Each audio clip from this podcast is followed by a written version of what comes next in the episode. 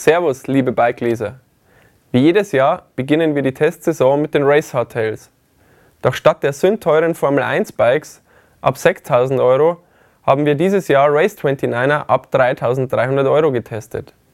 Und zwar auf der WM-Strecke in Saalfelden, wo vor wenigen Wochen noch der Weltmeister gekürt wurde. Dafür haben wir uns zwei prominente Testfahrer herausgesucht.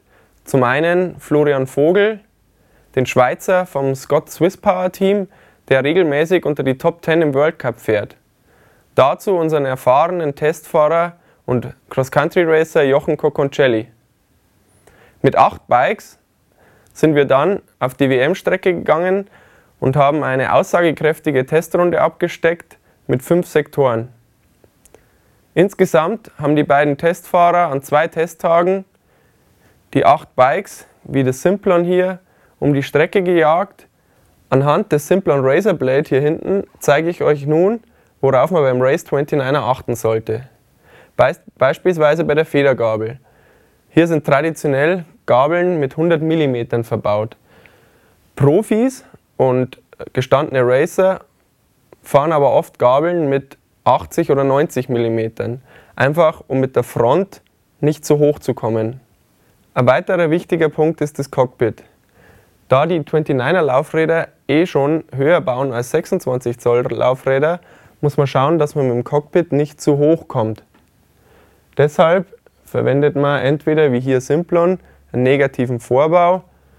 Viel wichtiger ist allerdings, dass man hier unterm Vorbau keinen Spacer-Turm hat. Ein weiterer wichtiger Punkt ist die Übersetzung bei 29ern. Hier kann man nicht einfach hergehen und die Standardübersetzungen von 26 Zoll Bikes übernehmen, sondern sollte man eine angepasste Übersetzung fahren. Hier am Simplon sehen wir jetzt eine klassische Dreifachkurbel.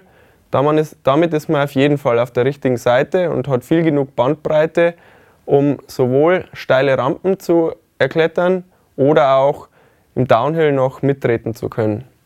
Eine weitere sinnvolle Übersetzung bei 29ern sind Zweifachkurbeln, allerdings nicht mit der Standardübersetzung von 39 und 26 Zähnen, sondern mit 38 und 24, wie es SRAM anbietet, oder mit 38 und 26, wie es Shimano anbietet.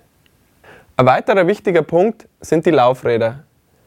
Beim 29er sind die Laufräder natürlich viel schwerer als beim 26 Zoll Bike. Aber um trotzdem spritzig zu beschleunigen, braucht man eben super leichte Laufräder. Da ist ein probates Mittel, entweder extrem leichte Schläuche zu fahren oder zur Latexmilch zu greifen, wie hier im Simplon. Da man bei Race Hardtails auf die Federung am Hinterbau verzichten muss, ist es umso wichtiger, dass die Sitzstreben und die Sattelstütze am Carbonrahmen von sich aus flexen. Das Simplon ist hier ein sehr gutes Beispiel. Hier spürt man während der Fahrt, dass der Rahmen flext und kleine Schläge wegnimmt. Das ist sehr wichtig für lange Marathons, da dadurch der Körper langsamer ermüdet. Um den Komfort, den man in der Praxis beim Fahren deutlich spürt, auch im Labor nachmessen zu können, haben wir alle acht Testbikes auf unseren Prüfstand gespannt. Da zieht der Gewicht hinten an der Sattelstütze und wir messen den Weg, den die Sattelstütze dabei zurücklegt. Die Ergebnisse sind erstaunlich. BMC und Simplon flexen mehr als 8 mm. Das sind Top-Werte, die man in der Praxis auch deutlich spürt. Als Erkenntnis des Tests bleibt uns nur zu sagen, dass es nicht unbedingt Racebikes um 6.000 und 7.000 Euro sein müssen, mit denen man sich an die Startlinie stellt. Die Bikes hier im Testfeld wie das Simplon sind Top-Renngeräte, mit denen man sich in keinem ersten Startblock fürchten muss. Wie die einzelnen Modelle von Canyon, BMC, Rose oder Simplon im Detail abgeschnitten haben, erfahrt ihr in der Dezemberausgabe der Bike. Die gibt's ab 6. November am Kiosk.